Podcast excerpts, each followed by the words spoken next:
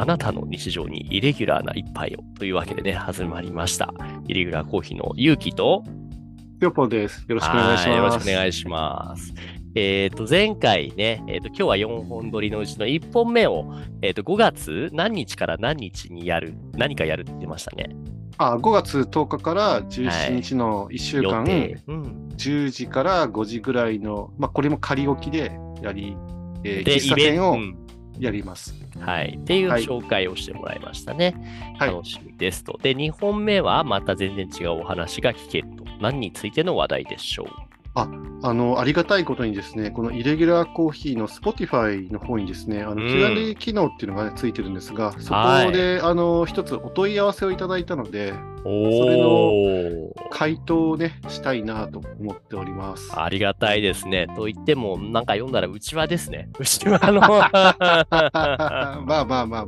でもせっかくなんで、まずはじゃあ乗り上げましょうかね。えはいっ、と、リスナーネームのりこさんからのお便りです。はい。こんにちは。私のコーヒーライフも、つよぽんさんのコーヒーイベントで変わりました。さて、リクエストです。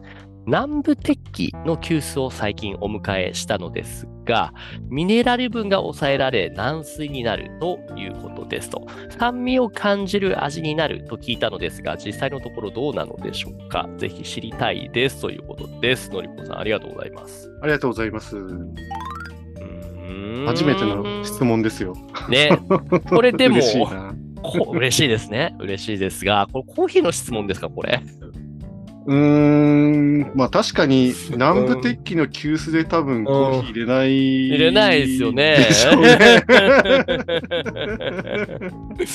うんなかなかでも、そのコーヒーに絡めてお答えすることはできそうでしょうかね、この。ああ、もうでもちろんできますよ。できると思ってます。なので、はいまあ取り上げた次第なんですが、はいえーとこれ結論から言いますと、えーうん酸味を感じる味になるのは、はい、イエスです。その通りです。ピンポンピンポンですね。ピポピポン。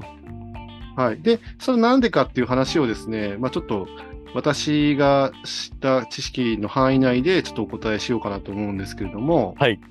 まず、あのー水って、あの、ミネラル分がふ入ってるんですよね。それご存知ですよね。水にはミネラルがそうですね、香水、軟水とか言いますよね。香水、軟水とか言いますよね。ええ。で、あの、香水と軟水って、まあ、簡単に言うとそういう言い方なんだけど、あれ、コードで決まってるんですよね。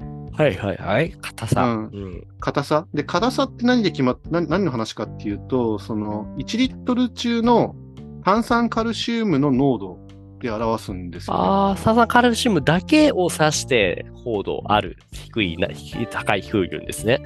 と思うじゃないですか。はい。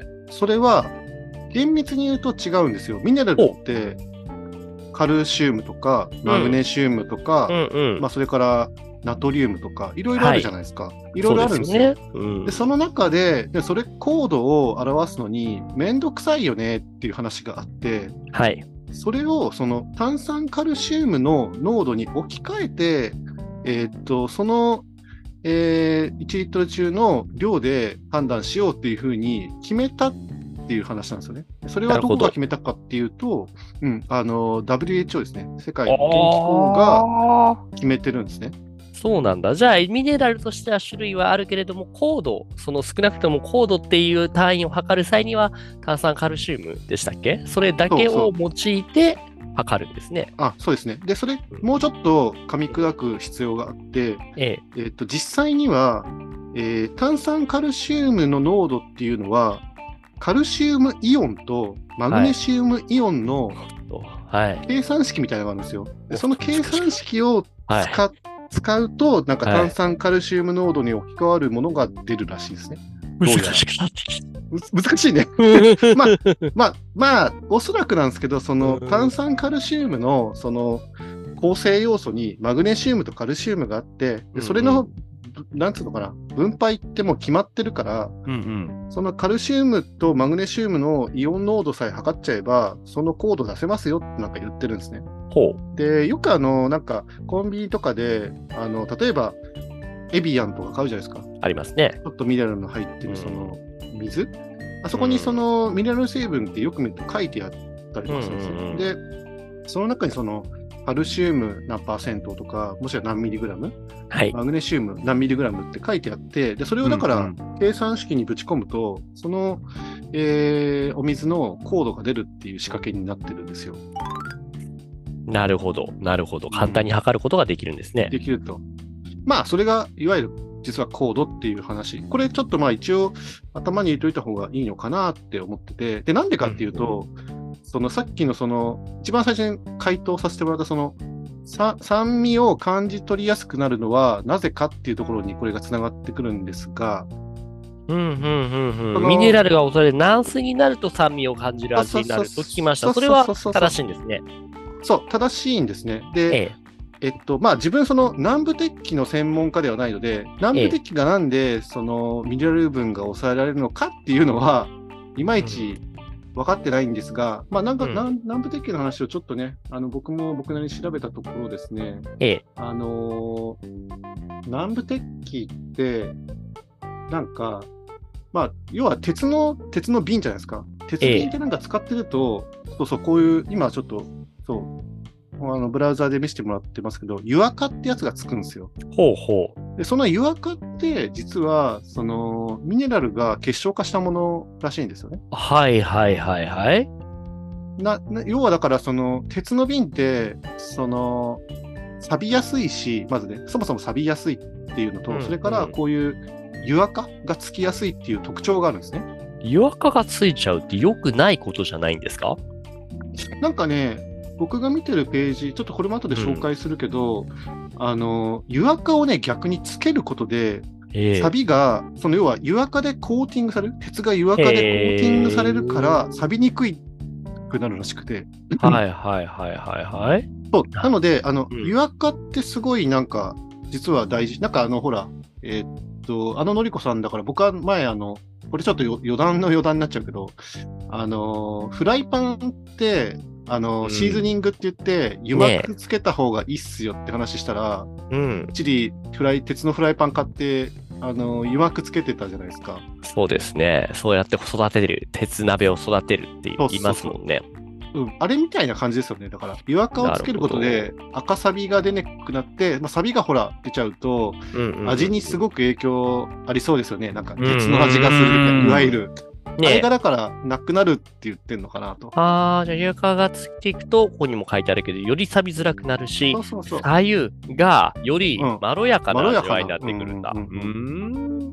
それってだから、その、要は、その、鉄がその、えーっと、ミネラルと結合しやすいって言ってるんですよね、多分。ああ、なるほど。じゃあ、よりその本来であれば高度の高い、えっ、と、炭酸カルシウムでしたっけ？うん。の内容、高い高度が、それが、えっ、と、鉄瓶に、えーなうん。鉄器に吸収されると。で、結果、高度の低い軟水になる。と。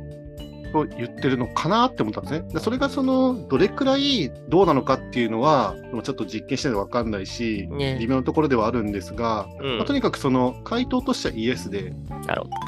じゃあ、なぜそうなるのかっていうところが今度、自分がそのコーヒーの知知識を勉強する過程で得た知識をちょっと今ここで紹介したいんですけれども、ほうほう。あのーミネラル分っていうのは、実はその酸味を構成する、まあ、酸味もね、コーコーヒーそのものがその割と複雑な成分のうんうん結合体なので、複雑な、まあ、味の中で酸味っていうのがありますと。で、その酸味とですね、ミネラル成分が結合しやすいんですね。はいはいはいはいはい。つまり、ミネラルが多いと、酸味とそいつが結合しやすいので、酸味成分が逆に失われていく状態になりますと。そうすると、人間の舌には酸味を感じにくくなってしまいます。ミネラルが多いイコール酸味を感じにくくなる。ミネラルが多いと感じにくくなる。そう。だからその逆ももちろん真で、らミネラルが少なければ、酸味と結合する、酸味の成分と結合するミネラルが少ないってことだから、うん酸味はそのまま感じられる。えじゃあミネラルが低いっていうのは高度が低い軟水ってことですよね。そうなんです。軟水の方が酸味を感じるってこと？そうなんです。